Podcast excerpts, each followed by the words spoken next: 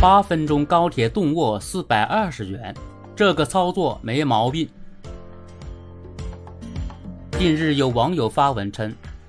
动二二四五次列车从南京南站至江宁站，乘坐时长八分钟，高级动卧售价四百二十元，和六元的二等座票价对比的话，价差达到七十倍。有评论表示，这样的价格比坐飞机还贵。难道高铁将自己的客源拱手相送？实际上，这种情况应该只是极端个例。动二二四五次列车依次途经南京南、江宁、宿水、宿阳、溧水、溧阳、湖州、杭州东，其中江宁至溧水十三分钟高铁动卧售价四百二十元，溧阳至湖州二十五分钟高级动卧售价四百二十元，南京南至终点站杭州东时长近一个半小时。高级动卧售票也是四百二十元，这样一对比的话，就不会太夸张。铁路幺二三零六客服回复，票价是铁路局统一定价，高级动卧的设施设备较完善，所以价格贵一些。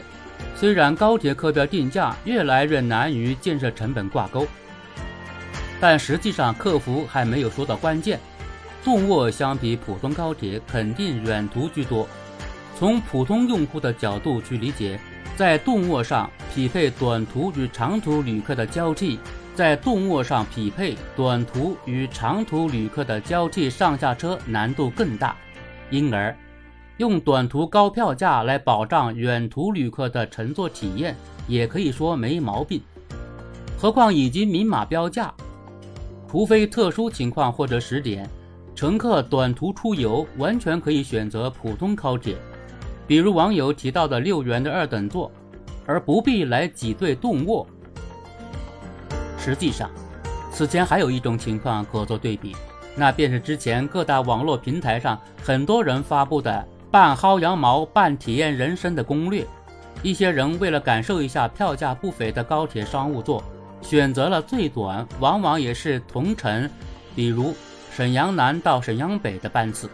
不带任何出行目的去乘坐那几分钟，顺道打包一下候车室畅享的零食饮料，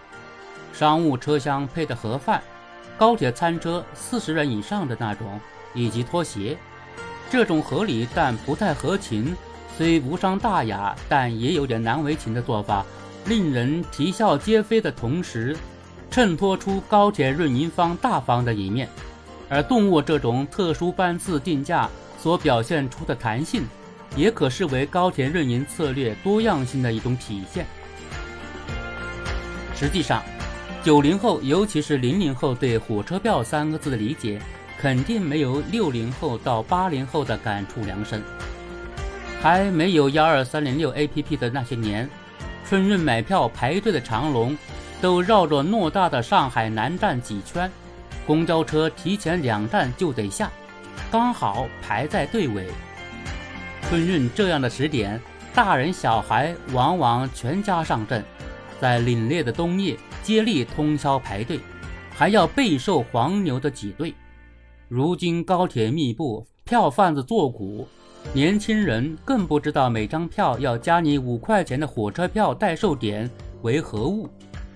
铁路出行的改善，这是事实。此外，高铁线路的运营也要遵循经济性原则，在无法完全参考成本定价的情况下，线路的收入至少应该能覆盖变动成本，并且能产生一定的盈余来弥补固定成本的支出。但高铁投资来源于国家的持续支持，每年都有大量硬性投入，高铁客票定价越来越难与建设成本等挂钩。铁路运输企业获得自主定价权后，在定价时还需要与公路和民航竞争。但即便如此，高铁定价遵循地远地减原则，里程越长，平均运价率越低。这是一个容易被理解也相对公允的通行规则。在2016年，铁路运输企业第一次获得对高铁动车客票的自主定价权后。也并未改变。八分钟高铁动卧售价四百二十元，无疑就是自主定价权的一种体现。值得注意的是，